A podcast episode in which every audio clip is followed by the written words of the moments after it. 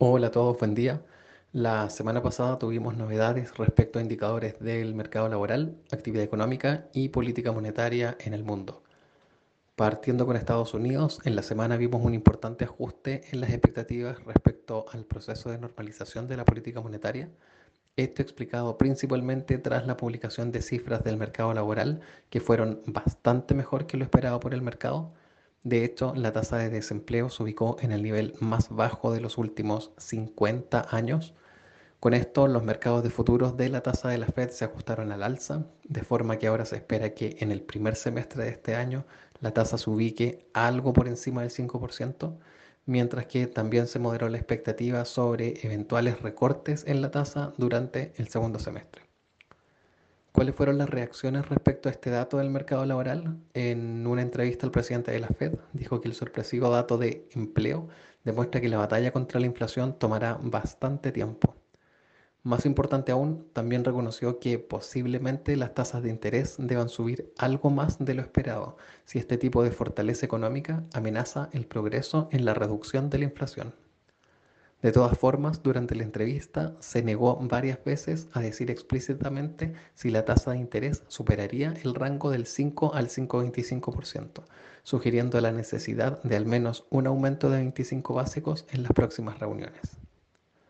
Al mismo tiempo, varios funcionarios de la Fed reafirmaron esto, mencionando que se prevén más aumentos en la tasa de interés en la medida en que el banco siga adelante con sus esfuerzos para controlar la inflación. De hecho, el presidente de la Fed de Nueva York afirmó que pasar a una tasa entre 5 y 5,25 parece una visión muy razonable de lo que se tenga que hacer este año para reducir los desequilibrios entre oferta y demanda. Y agregó que la Fed probablemente podría dar pasos más pequeños este año en relación con el ritmo anterior. Su parte en Europa, en específico en Alemania, los pedidos industriales aumentaron por sobre las expectativas en medio de una fuerte demanda interna y regional. Este dato, junto a un mejor clima empresarial, sugieren que la desaceleración económica podría ser más leve de lo esperado. A su vez, una encuesta realizada por el Banco Central Europeo mostró que las expectativas de inflación continuaron incrementándose, sugiriendo que el ajuste monetario y la caída de los precios de la energía no han sido suficientes para moderar los temores sobre la persistencia inflacionaria. Esto podría ser un problema para la política del Banco Central Europeo, pues si las expectativas se mantienen altas, el comportamiento de los trabajadores y las empresas en la fijación de salarios podría mantener los precios elevados.